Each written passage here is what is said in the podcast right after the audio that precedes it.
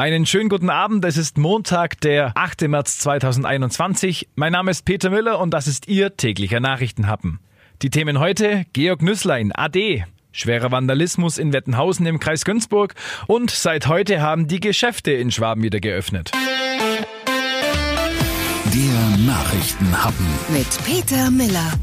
CSU-Generalsekretär Markus Blume gab am heutigen Montag nach einer Schalte des CSU-Präsidiums bekannt, dass der Neu-Ulmer Bundestagsabgeordnete Georg Nüsslein aus der CSU ausgetreten ist. Zuvor hatte ja CSU-Chef Markus Söder seinen Parteikollegen Georg Nüsslein erneut zur sofortigen Aufgabe des Bundestagsmandats aufgefordert. Ich bin der festen Auffassung, dass ein klarer Schnitt besser ist als ein Verlängern, sagte Söder. Der Weg des CDU-Bundestagsabgeordneten Nikolaus Löbel, der sein Mandat am Mittag nun doch mit sofortiger Wirkung niedergelegt hatte, sei der eindeutig bessere.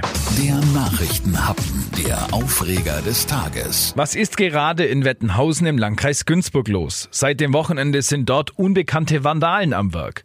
Zuerst treten Unbekannte an der Grundschule Pfähle um, zerstören Absperrungen und verteilen das Absperr Verband auf dem Gelände. Mit Schaumfestiger schmieren sie sogar wüste Beleidigungen und ein Hakenkreuz auf das Garagentor des Hausmeisters. Doch damit nicht genug.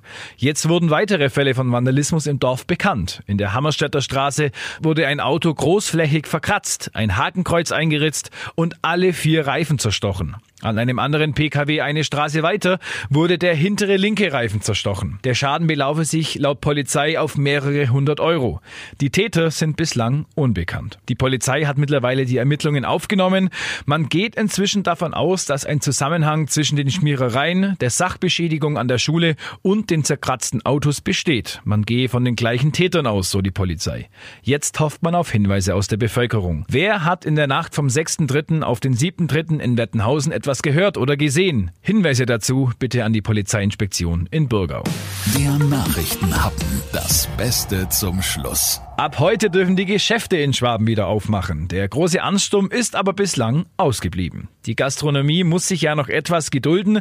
Erst ab dem 22. März dürfen Lokale wieder öffnen. Allerdings nur mit Angeboten im Freien. Dazu sagt Ulms Oberbürgermeister Gunter Zisch. Wir werden auch die großzügigen Regelungen zur Außengastronomie fortführen. Und wir haben beim runden Tisch vereinbart, dass wir lieber etwas später öffnen in der Gastronomie, um sicher zu sein, dass wir nicht ein paar Tage später wieder zumachen machen müssen. Außerdem es ist viel Kreativität gefragt, um Kunden wieder in die Innenstadt zu bringen, um möglichst viele Gäste in der Stadt begrüßen zu können. Das war's dann auch mit Ihrem täglichen Nachrichtenhappen. Ich wünsche Ihnen noch einen schönen Montag und eine schöne Woche.